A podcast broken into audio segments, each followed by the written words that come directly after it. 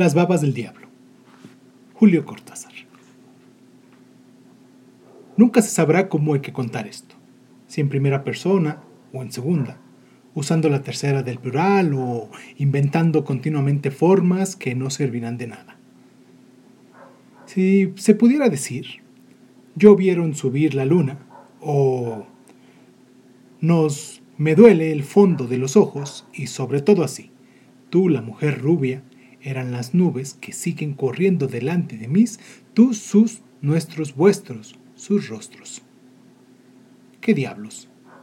Puestos a contar, si se pudiera ir a beber un blog por ahí y que la máquina siguiera sola, porque escribo a máquina, sería la perfección y no es un modo de decir.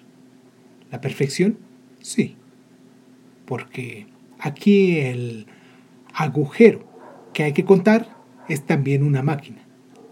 De otra especie, una Contax 1.1.2. Y a lo mejor puede ser que una máquina sepa más que otra máquina que yo. Tú, ella, la mujer rubia y las nubes. Pero de tonto solo tengo la suerte. Y sé que si voy, esta Remington se quedará petrificada sobre la mesa con ese aire de doblemente quietas que tienen las cosas móviles cuando no se mueven. Entonces tengo que escribir. Unos de todos nosotros tiene que escribir, si es que todo esto va a ser contado. Mejor que sea yo el que estoy muerto. Y estoy menos comprometido que el resto. Yo que no veo más que las nubes y puedo pensar sin distraerme, escribir sin distraerme, ahí pasa otra cosa, con un borde gris, y acordarme sin distraerme.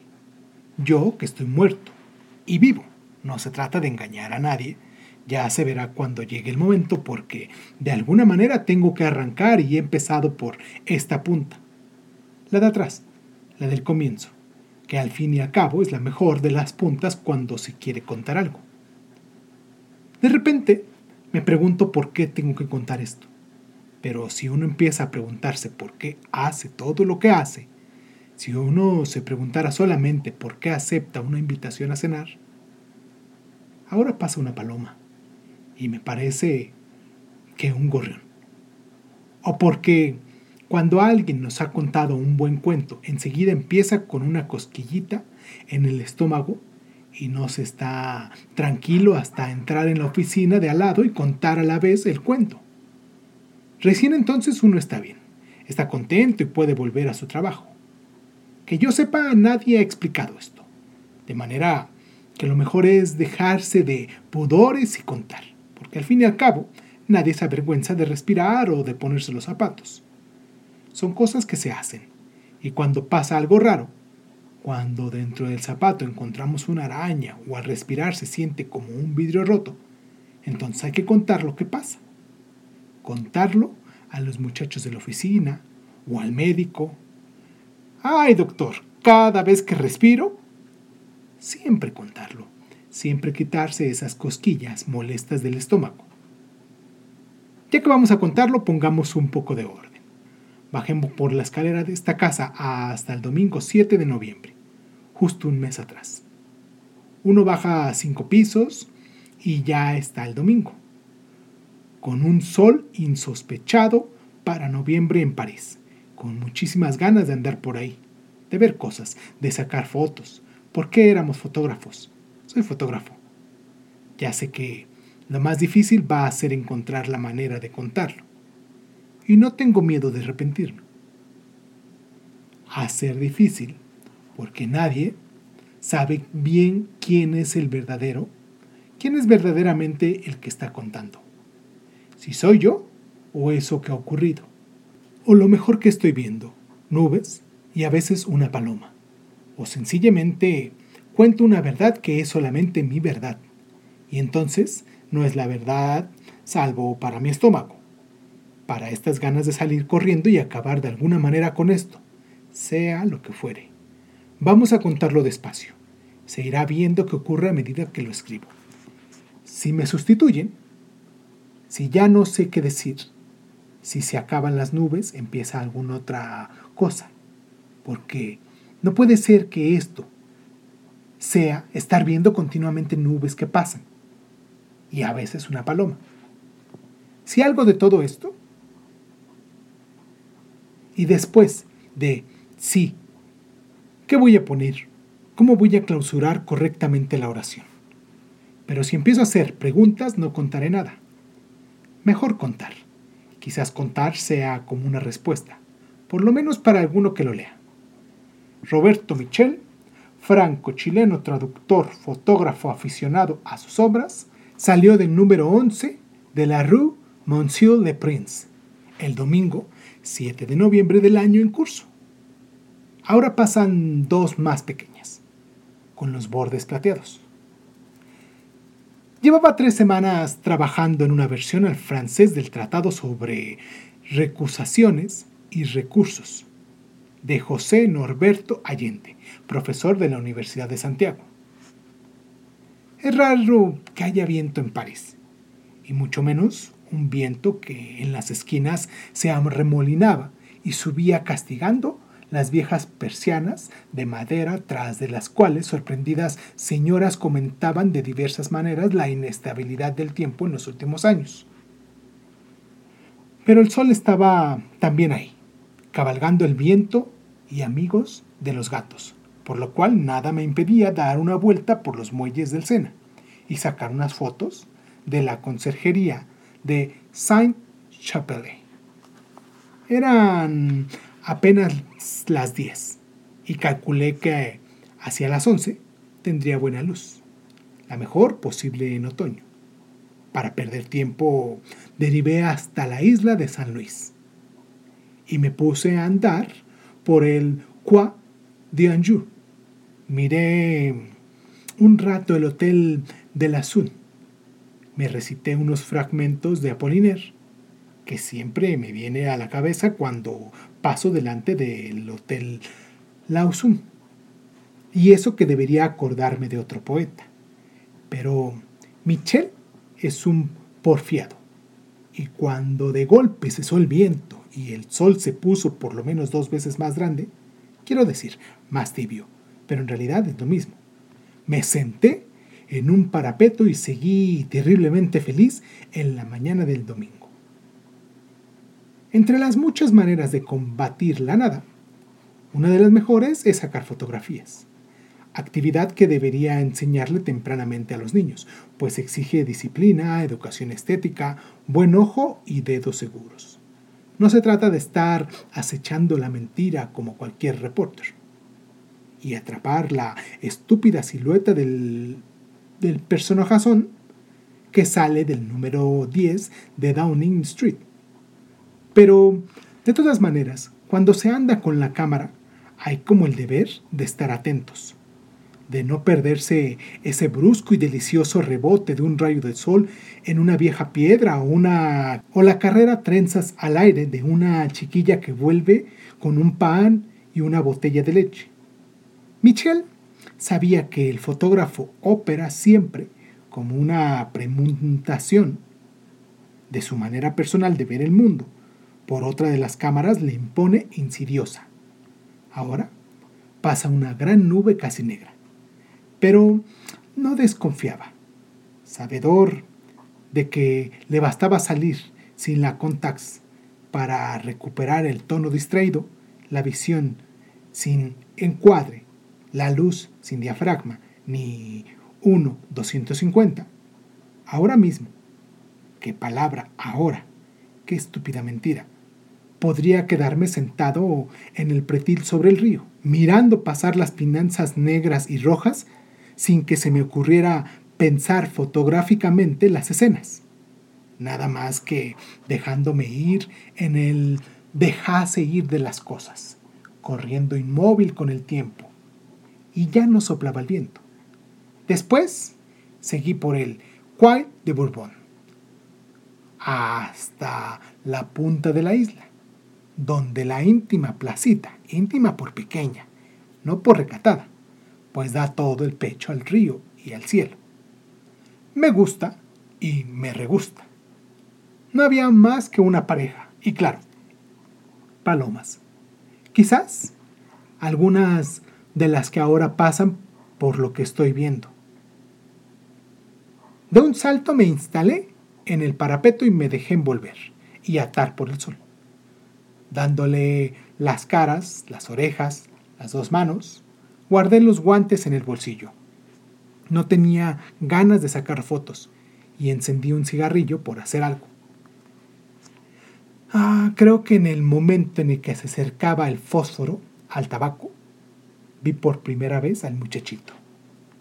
Lo que había tomado por la pareja se parecía mucho más a un chico con su madre, aunque al mismo tiempo me daba cuenta de que no era un chiquillo con su madre, de que era una pareja en el sentido que damos siempre a las parejas cuando las vemos apoyadas en los parapetos o abrazadas en los bancos de las plazas.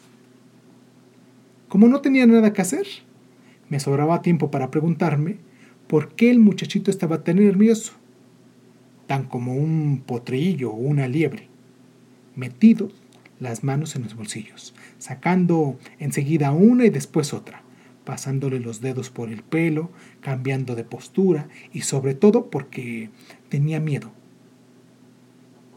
Pues eso se lo adivinaba en cada gesto. Un miedo sofocado por la vergüenza, un impulso de echarse atrás que le advertía como si su cuerpo estuviera al borde de la huida, conteniéndose en un último y lastimoso decoro. Tan claro estaba todo esto. Ahí a cinco metros y estábamos solos contra el parapeto, en la punta de la isla. Que al principio el miedo del chico no me dejó ver bien a la mujer rubia. Ahora, pensándolo, la veo mucho mejor en este primer momento en el que leí la cara. De golpe había girado como una veleta de cobre y los ojos, los ojos estaban ahí cuando comprendí vagamente lo que debía estar ocurriéndole al chico y me dije que valía la pena quedarse y mirar. El viento se llevaba las palabras, los apenas murmullos. Creo que sé mirar, si es que algo sé, y que todo mirar resuma falsedad, porque es lo que nos arroja más afuera de nosotros mismos, sin la menor garantía en tanto que oler, oh, pero Michel se bifurca rápidamente, no hay que dejarlo que declame a gusto. De todas maneras, sin de antemano, se prevé la probable falsedad. Mirar se vuelve posible. Basta quizás elegir bien entre el mirar o lo mirado. Desnudará las cosas que tanto ropa ajena. Y claro, todo esto es más bien difícil. Ja, del chico recuerdo la imagen antes que el verdadero cuerpo. Esto se entenderá después. Mientras que ahora estoy seguro de que la mujer recuerdo mucho mejor su cuerpo que su imagen. Era delgada y esbelta. Dos palabras injustas para decir lo que era. Y vestía un abrigo de piel casi negro, casi largo, casi hermoso. Todo el viento de esa mañana, ahora soplaba apenas y no hacía frío, le había pasado por el pelo rubio que recortaba su cara blanca y sombría. Dos palabras injustas. Y dejaba al mundo de pie y horrible solo delante de sus ojos negros, sus ojos que caían sobre las cosas como dos águilas, dos saltos al vacío, dos ráfagas de fango verde. No describo nada, trato más bien de entender, y he dicho dos ráfagas de fango verde. Seamos justos. El chico está bastante bien vestido y lleva unos guantes amarillos que yo hubiera jurado que eran de su hermano mayor, estudiante de Derecho o de Ciencias Sociales. Era gracioso ver los dedos de los guantes saliendo del bolsillo de la chaqueta. Largo rato no le vi, no le vi la cara, apenas un perfil nada tonto. Pájaro azorado, ángel de Fra Filipo, arroz con leche y una espalda de adolescente que quiere hacer judo y que se le ha peleado un par de veces por una idea o una hermana. Al filo de los 14, quizás de los 15, se adivinaba vestido y alimentado por sus padres, pero sin un centavo en el bolsillo, teniendo que deliberar con los camaradas antes de decidirse por un café, un coñac, un atado de cigarrillos. Andaría por las calles pensando en las condiscípulas, en lo bueno que sería ir al cine y ver la última película, o comprar novelas, o corbatas, o botellas de licor con etiquetas verdes y blancas. En su casa, su casa sería respetable. Sería almuerzo a las 12 y pasajes románticos en las paredes con un oscuro recibimiento en un paragüero de caoba al lado de la puerta. Yo vería despacio el tiempo de estudiar, de ser la esperanza de mamá, de parecerse a papá, de escribir a la tía de Avignon. Por eso, tanta calle, todo el río para él, pero sin un centavo. Y la ciudad misteriosa de los 15 años, con sus signos en las puertas, sus gatos estremecedores, el cartucho de papas fritas a 30 francos, la revista pornográfica doblada en cuatro, la soledad como un vacío en los bolsillos, los encuentros felices, el fervor por tanta cosa incomprendida pero iluminada por un amor total, por la disponibilidad parecida al viento y a las calles. Esta biografía era la del chico y la de cualquier chico, pero a este lo veía ahora aislado, vuelto único por la presencia de la mujer rubia que seguía hablándole. Me cansa insistir, pero acaba de pasar dos largas nubes desflecadas.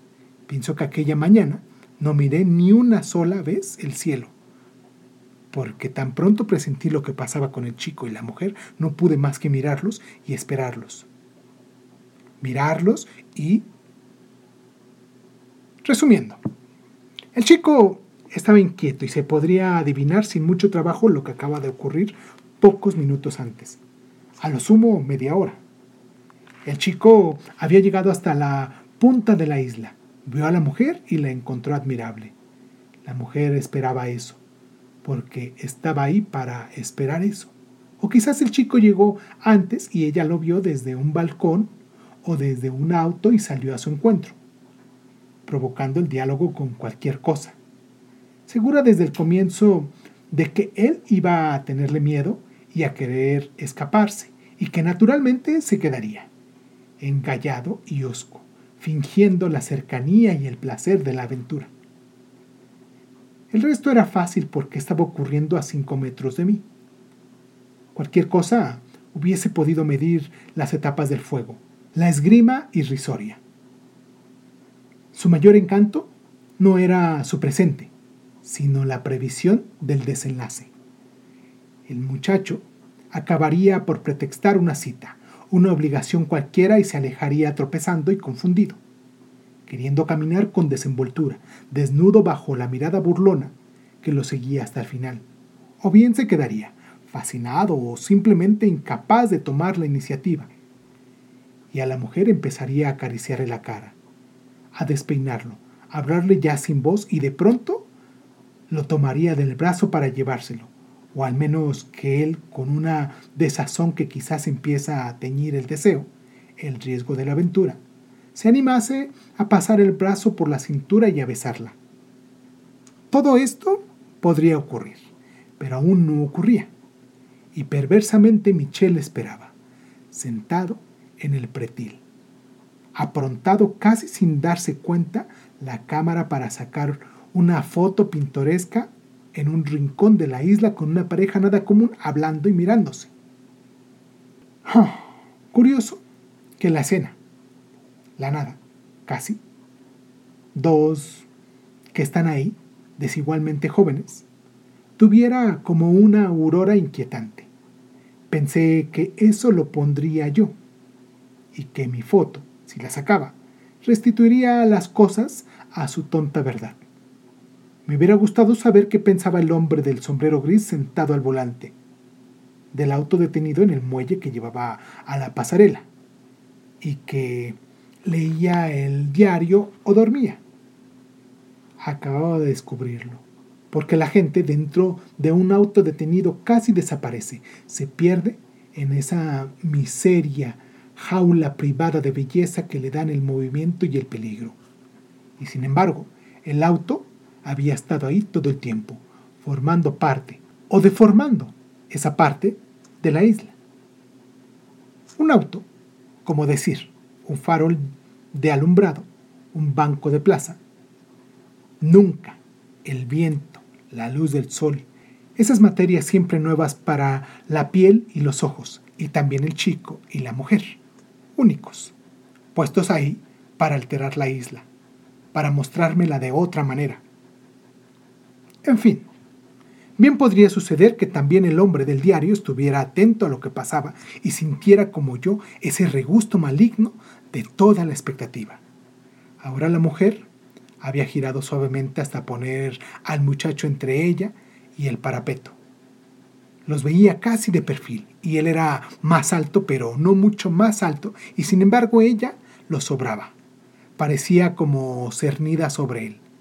Su risa, de repente, un látigo de plumas, aplastándolo, con solo estar ahí, sonreír, pasear una mano por el aire. ¿Por qué esperar más? Con un diagrama 16 con un encuadre donde no entrara el horrible auto negro, pero sí ese árbol, necesario para quebrar un espacio demasiado gris. Levanté la cámara, fingí estudiar un enfoque que no los incluía y me quedé al acecho, seguro de que me atraparía por fin el gesto revelador, la expresión de que todo lo resume, la vida que el movimiento acomparsa, pero que en una imagen rígida destruye el seccionar del tiempo. Si no elegimos la imperceptible fracción esencial. No tuve que esperar mucho. La mujer avanzaba con su tarea de maniatar suavemente al chico, de quitarle fibra a fibra sus últimos restos de libertad en esa lentísima tortura deliciosa. Imaginé los finales posibles Ahora asomó una pequeña nube espumosa, casi sola en el cielo. Preví la llegada a la casa. Un piso bajo, probablemente, que ella saturaría de almohadones y de gatos, y sospeché el azoramiento del chico y su decisión desesperada de disimularlo y de dejarse llevar fingiendo que nada le era nuevo. Cerrando los ojos, si es que lo cerré, puse en orden la escena, los besos burlones, la mujer rechazando con dulzura las manos que pretendían desnudarla, como en las novelas, en una cama que tendría un edredón lila, y obligándolo en cambio a dejarse quitar la ropa, verdaderamente madre e hijo bajo la luz amarilla de opalinas, y todo acabaría como siempre. Quizás, pero quizás, todo fuera de otro modo, y la iniciación del adolescente no pasaría. No la dejarían pasar de un largo proemio donde las torpezas, las caricias exasperantes, la carrera de las manos se resolverían quién sabe en qué, en un placer por separado y solitario, en una petulante negativa mezclada con el aire de fatigar y desconcertar tanta inocencia lastimada. Podría ser así, podría muy bien ser así. Aquella mujer no buscaba un amante en el chico, y a la vez se lo adueñaba para un fin imposible de entender, si no se lo imaginaba como un juego de cruel, pero de desear sin satisfacción, de excitarse para algún otro, alguien de que ninguna manera podría ser ese chico. Michel es culpable de literatura, de fabricaciones irreales. Nada le gustaba más que imaginar excepciones, individuos fuera de la especie, monstruos no siempre repugnantes. Pero esa mujer invitaba a la invención, dando quizás las claves suficientes para acertar con la verdad, antes de que se fuera, y ahora que llenaría mi recuerdo durante muchos días, porque soy propenso a la rumia. Decidí no perder un momento más. Metí todo esto en el visor, con el árbol, el pretil, el sol de las once, y tomé la foto. A tiempo para comprender que los dos se habían dado cuenta y me estaban mirando. El chico sorprendido y como interrogándome, pero ella irritada, resueltamente hostiles, su cuerpo y su cara que se sabían robados. ignominiosamente presos en una pequeña imagen química. Lo podría contar con mucho detalle, pero no vale la pena. La mujer habló de que nadie tenía derecho a tomar una foto sin permiso y exigió que le entregara el rollo de película. Todo esto con una voz seca y clara, de buen acento de París, que iba subiendo de color y de tono a cada frase. Por mi parte, se importaba muy poco darle o no el rollo de película, pero cualquiera que me conozca sabe que las cosas hay que pedírmelas por las buenas. El resultado es que me limité a formular la opinión de que la fotografía no solo no está prohibida en lugares públicos, sino que cuenta con el más decidido favor oficial y privado.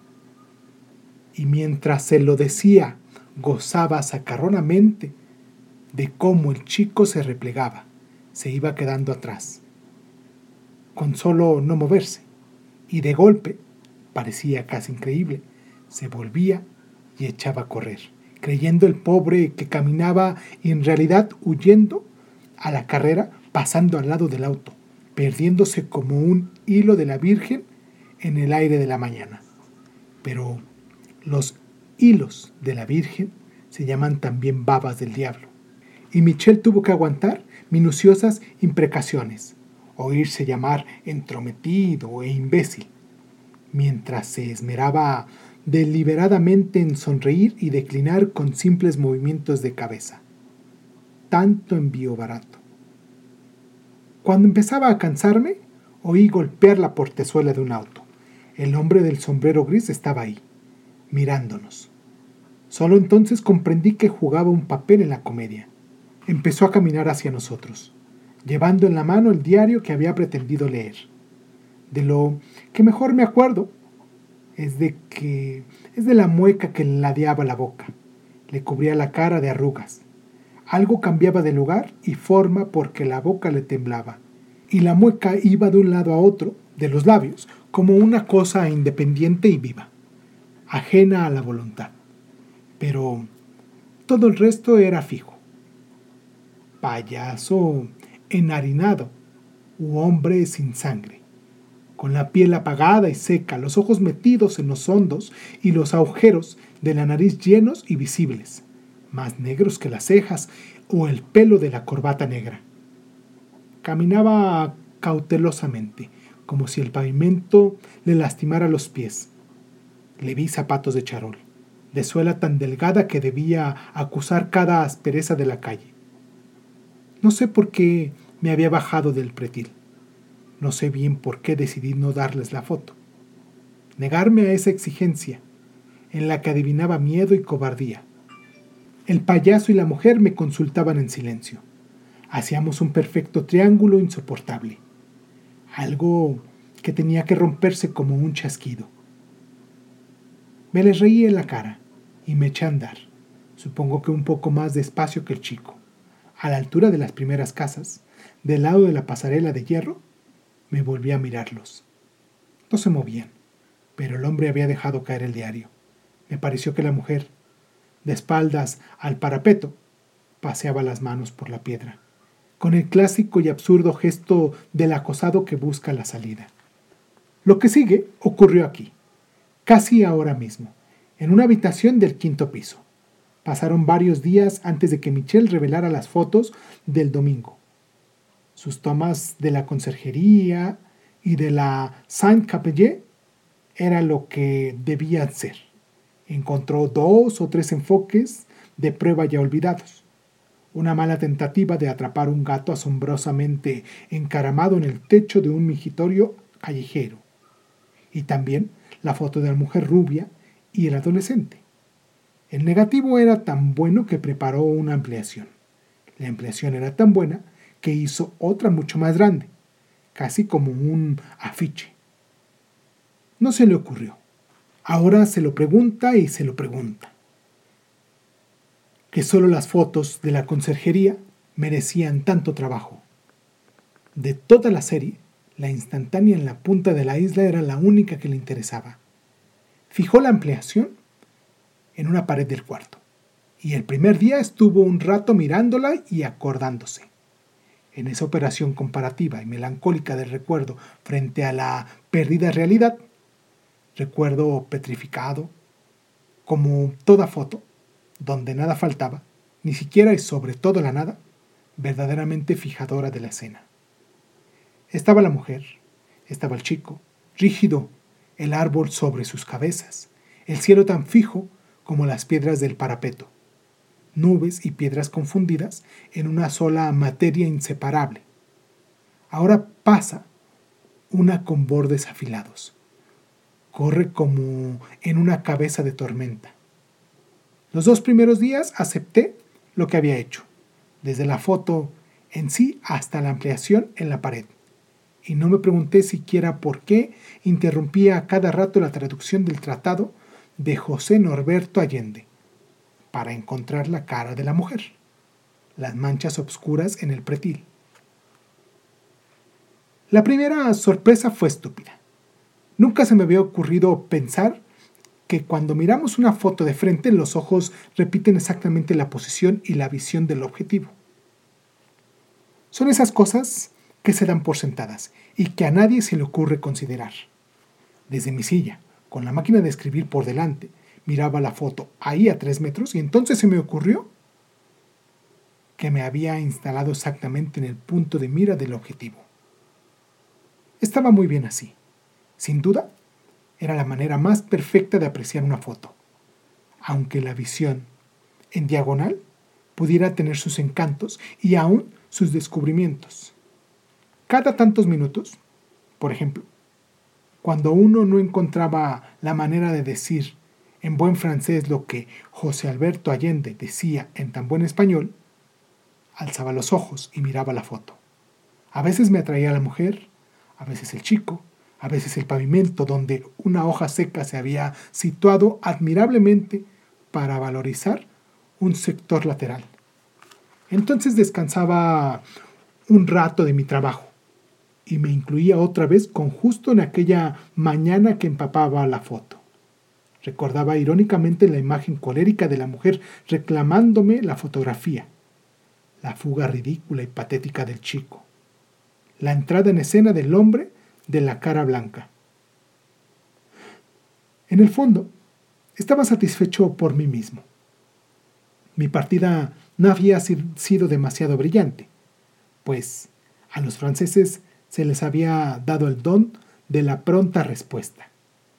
No veía bien por qué había optado por irme sin una acabada demostración de privilegios, prerrogativas y derechos ciudadanos. Lo importante, lo verdaderamente importante era haber ayudado al chico a escapar a tiempo.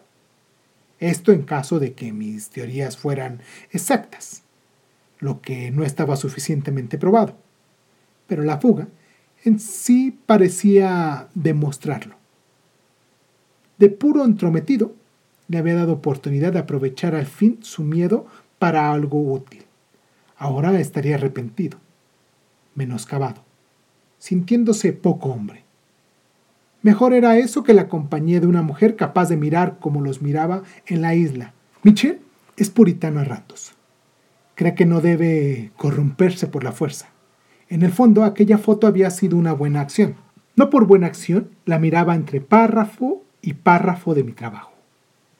En ese momento no sabía por qué la miraba, por qué había fijado la ampliación en la pared. Quizás ocurra así con todos los actos faltantes y sea esa la condición de su cumplimiento. Creo que el temblor casi furtivo de las hojas del árbol no me alarmó, que seguí una frase empezada y la terminé redonda. Las costumbres son como grandes herbarios. Al fin y al cabo, una ampliación de 80 por 60 se parece a una pantalla donde proyectan cine, donde en la punta de una isla una mujer habla con un chico y un árbol agita unas hojas secas sobre sus cabezas. Pero las manos ya eran demasiado. Acababan de escribir. Donc, la seconde, claire resides dans la nature, intrinsique des difficultés que les es societés. Y vi la mano de la mujer que empezaba a cerrarse despacio, dedo por dedo. De mí no quedó nada. Una frase en francés que jamás habrá de terminarse. Una máquina de escribir que cae al suelo. Una silla que chirría y tiembla. Una niebla. El chico había agachado la cabeza, como los boxeadores cuando no pueden más y esperan el golpe de desgracia. Se había alcanzado el cuello del sobre todo. Parecía más que nunca un prisionero, la perfecta víctima que ayuda a la catástrofe. ¿Habrá la mujer? Le hablaba al oído, y a la mano se abría otra vez para posarse en la mejilla, acariciarla y acariciarla quemándola sin prisa. El chico estaba menos azorado que resoloso. Una o dos mujeres atisbó por sobre el hombro de la mujer y ella seguía hablando, explicando algo que lo hacía mirar a cada momento hacia la zona donde Michelle sabía muy bien que estaba el auto con el hombre del sombrero gris.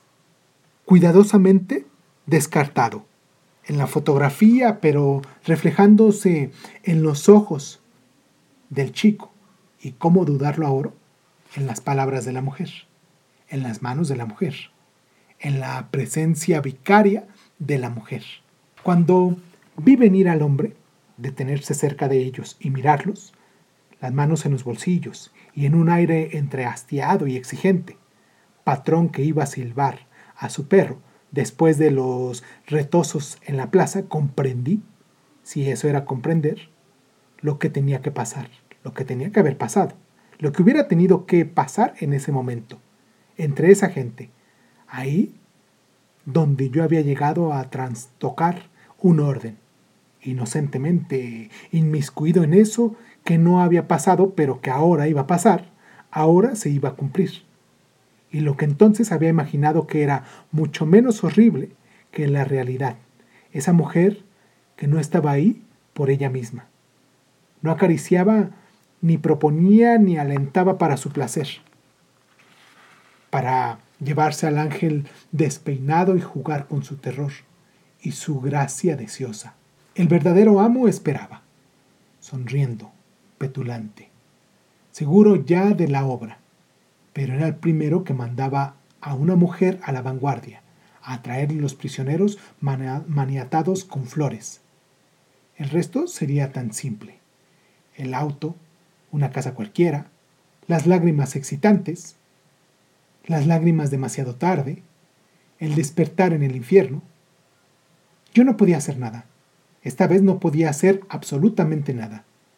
Mi fuerza había sido una fotografía. Esa, ahí, donde se vengaba de mí mostrándome sin disimulo lo que iba a suceder. La foto había sido tomada. El tiempo había corrido. Estábamos tan lejos unos de otros, la corrupción seguramente consumada, las lágrimas vertidas y el resto conjetura y tristeza. De pronto el orden se invertía. Ellos estaban vivos, moviéndose. Decidían y eran decididos. Iba a su futuro. Y yo, desde este lado, prisionero de otro tiempo, de una habitación en un quinto piso, de no saber quiénes eran esa mujer y ese hombre y ese niño, de ser capaz más que la lente de mi cámara, algo rígido, incapaz de intervención, me tiraba a la cara la burla más horrible, la de decir frente a mi impotencia, la que del chico mirara otra vez al payaso enharinado y yo comprendiera que iba a aceptar, que la propuesta contenía dinero o engaño, y que no podía gritarle que huyera o simplemente facilitarle otra vez el camino con una nueva foto, una pequeña y casi humilde intervención que desbarataba el andamiaje de baba y de perfume. Todo iba a resolverse ahí mismo, en ese instante. Había como un inmenso silencio que no tenía nada que ver con el silencio físico. Aquello se tendía, se armaba Creo que grité, que grité terriblemente, y que en ese mismo segundo supe que empezaba a acercarme. Diez metros, un paso más, otro paso. El árbol giraba candenciosamente sus ramas en primer plano. Una mancha de pretil salía del cuadro, la cara de la mujer. Vuelta hacia mí como sorprendida, iba creciendo, y entonces giré un poco. Quiero decir que la cámara giró un poco, y sin perder de vista la mujer empezó a acercarse al hombre que me miraba con los agujeros negros y que tenía en el sitio de los ojos, entre sorprendidos y rabiosos, mirada queriendo clavarme en el aire. Y en ese instante alcancé a ver como un gran pájaro fuera del foco que pasaba de un solo velo delante de la imagen y me apoyé en la pared de mi cuarto y me fui feliz porque el chico acababa de escaparse. Lo veía corriendo. Otra vez, en foco, huyendo con todo el pelo al viento, aprendiendo por fin a volar sobre la isla, a llegar a la pasarela, a volverse a la ciudad. Por segunda vez se les iba. Por segunda vez yo lo ayudaba a escaparse. Lo devolvía a su paraíso precario. Jadeando, me quedé frente a ellos. No había necesidad de avanzar más. El juego estaba jugado. De la mujer se veía apenas un hombro y algo de pelo, brutalmente cortado por el cuadro de la imagen. Pero de frente estaba el hombre, entreabierta la boca donde veía temblar una lengua negra, y levantaba lentamente las manos, acercándolas al primer plano.